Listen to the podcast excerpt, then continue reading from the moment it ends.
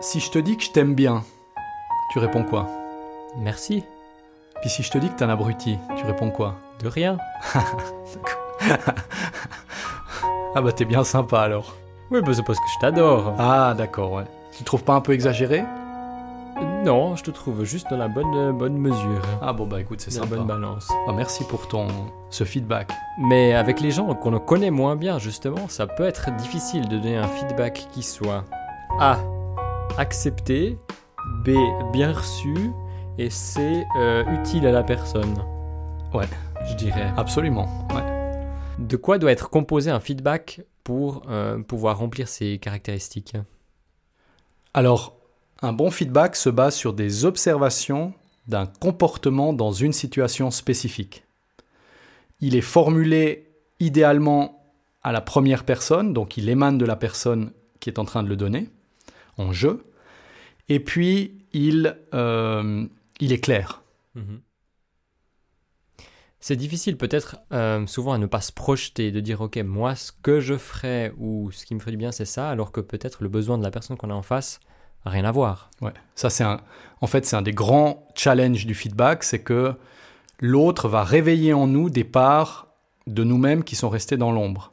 Et du coup, on va projeter sur lui ce qu'on aimerait bien qu'il fasse, ou, ce qu'il fait faux, ce qu'il fait faux selon notre perspective, ou ce qu'il ne fait pas juste, sans se rendre compte qu'en fait, il a déclenché quelque chose qui serait utile pour nous-mêmes.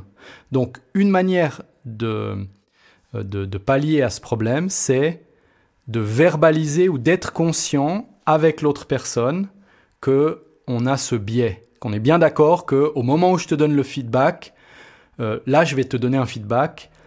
En même temps, il y a une chance que ce soit une projection parce que ce comportement a déclenché chez moi ça. Et du coup, à ta place, euh, je ferai ça. Voilà. Tu vois, donc en fait, tu, euh, tu effaces un peu le- les doutes ou les- le manque de clarté autour du fait que c'est clair que quand je te donne un feedback, il y a une part de projection. Ouais. Il y a une part qui est liée à ma perception des choses. Alors il y a un côté un petit peu euh, paradoxal. On dit souvent que donner des feedbacks ou des conseils non sollicités, c'est un comportement plutôt négatif ou plutôt mal perçu en tout cas, alors que ça part souvent d'une bonne intention. Mhm. Pourquoi est-ce qu'il y a cette euh, discrépance entre, entre les deux?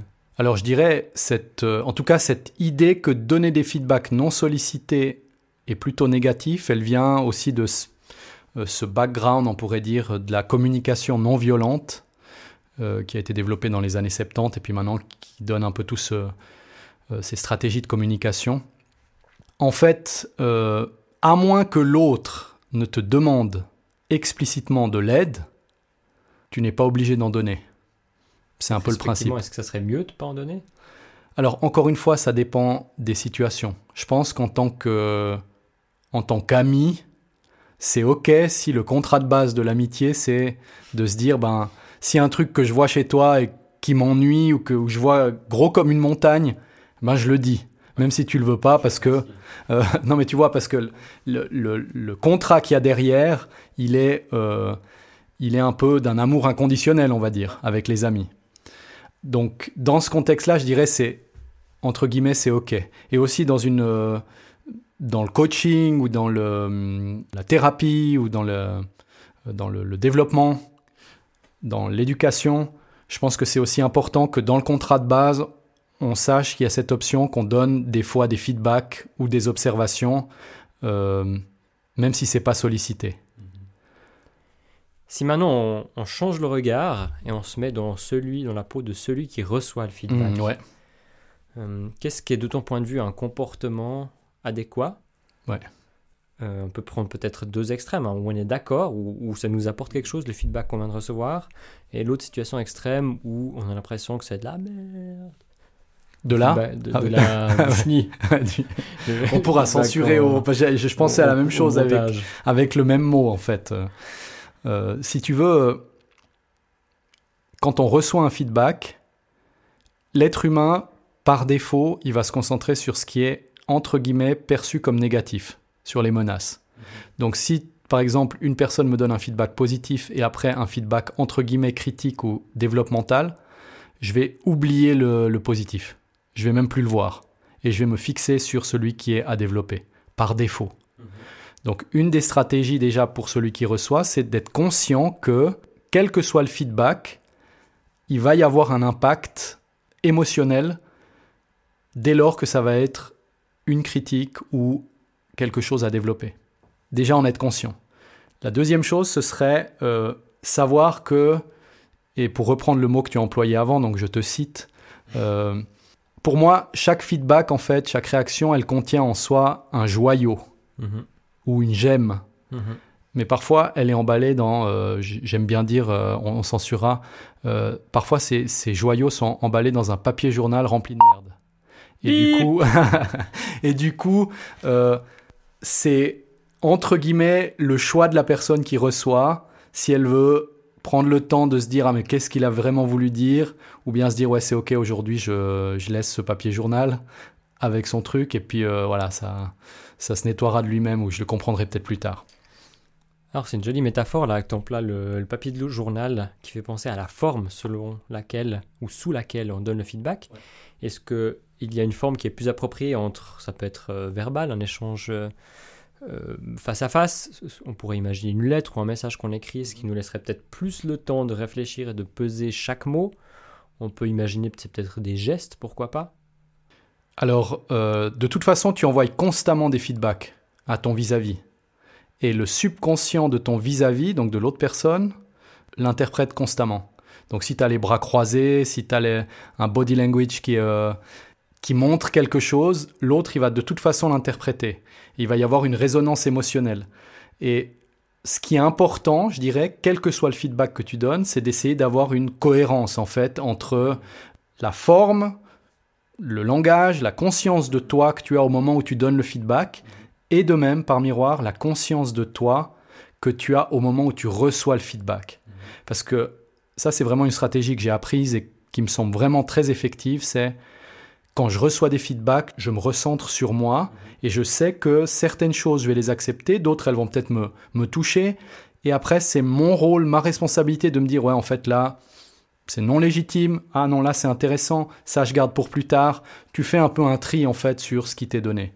Et du coup, je dirais, il y a presque 80% de recevoir le feedback. C'est peu importe le feedback, c'est toi. C'est toi qui, qui te conditionne pour. Et pour répondre encore à ta question, là, je, je m'évade un peu. Il peut y avoir aussi des formes plus, plus euh, réfléchies que d'autres. Mhm. Ça peut être un formulaire, ça peut être trois questions du style une question, quelque, quelque chose que j'ai apprécié dans la situation ou une force que j'ai vue chez toi dans la situation, mhm. une chose que tu pourrais développer, et puis pourquoi j'ai apprécié euh, travailler avec toi. Mhm. Et du coup là, c'est un peu une technique entre guillemets du, du sandwich où tu as une force qui est relevée, une chose à développer, et puis quelque chose de plus relationnel qui vient de la personne qui te donne le feedback. Il y a peut-être une boîte de Pandore là qu'on peut ouvrir. Ah oui. ça c'est très. Ouais, mais tu, pourras le mettre. Tu vas le mettre au montage. C'est clair. Ouais, la boîte de Pandore, vraiment avec le truc, qui sait, qui fait le. Un truc vraiment qui t'ouvre un univers, quoi. C'est clair. Avec Interstellar, ouais, c'est bien ça et qui est euh, la manipulation. Ah oui, ah c'est fabuleux ça. Donc euh, effectivement, ça, on va dans cette direction mhm. où on cherche, que ce soit de façon consciente ou inconsciente, un petit peu à manipuler les gens d'une certaine manière, qu'on y gagne ou qu'on n'y gagne pas quelque chose. Comment euh, reconnaître peut-être une intention malveillante quand on reçoit un feedback, mhm. ou en tout cas une intention intéressée? Bon là c'est c'est situatif, donc ça dépend du, du degré de connaissance que tu, as de l'autre personne. Là où je vois une résonance dans ta question, c'est vraiment dans le monde professionnel. Ça, c'est aussi, ça fait partie de la boîte de Pandore.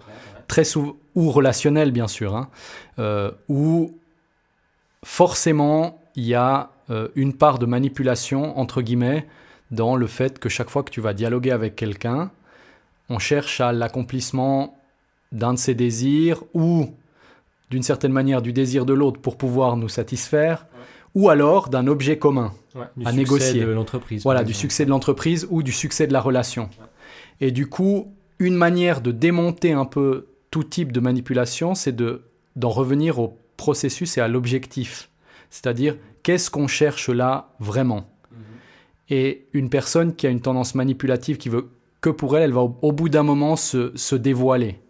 Euh, tu vas le sentir si tu reviens constamment sur le cadre en disant bah, quel est l'objectif? Donc l'objectif commun. Maintenant, ce qu'il faut aussi savoir, c'est que les intentions de ouais, 95% des gens, elles sont bonnes. Bien sûr, bien sûr. Et, et les, les personnes vraiment euh, qu'on pourrait qualifier de perverses, narcissiques ou manipulatives, il est rare, et c'est un petit pourcentage de la population. Bien sûr.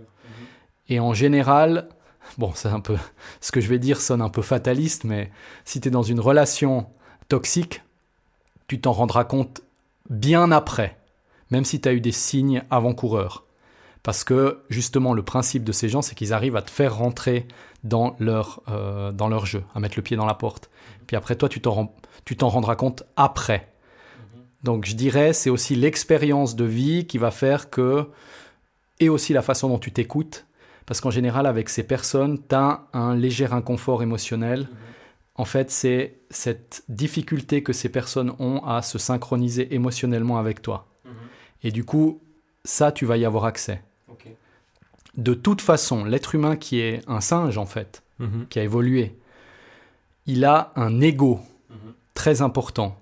Euh, et il se sent vite menacé, trahi, abandonné, euh, blessé par les critiques, Mhm. par le rejet. Parce que c'est une Mhm, des mhm. grandes peurs fondamentales, c'est le rejet. C'est le rejet, ouais. C'est le rejet, sûr, ouais. C'est le rejet. Et il a besoin d'être en sécurité. Donc à chaque feedback critique, il va se sentir rejeté, menacé. Même le meilleur, la personne la plus évoluée, en première intention, elle va recevoir ça comme ça. Ça va faire cette, euh, euh, cette, euh, cette pique. Ou cette blessure. Ça va raviver cette blessure ou cette peur. Et du coup, c'est encore une fois la connaissance de soi, la connaissance de toi, qui te permet vraiment de naviguer au mieux dans le monde du feedback, par exemple. Merci beaucoup. Merci à Pour toi. conclure. Tu veux un feedback je- Non, absolument pas. Ah, tu veux pas J'encouragerais les gens. à- Allez, pourtant, il était sympa. Ouais, c'est vrai. Ouais, d'accord. Bah, merci. Mais merci à toi. Je reconnais euh, d'avoir passé un bon moment. Tout pareil. Merci À bientôt. beaucoup, À bientôt.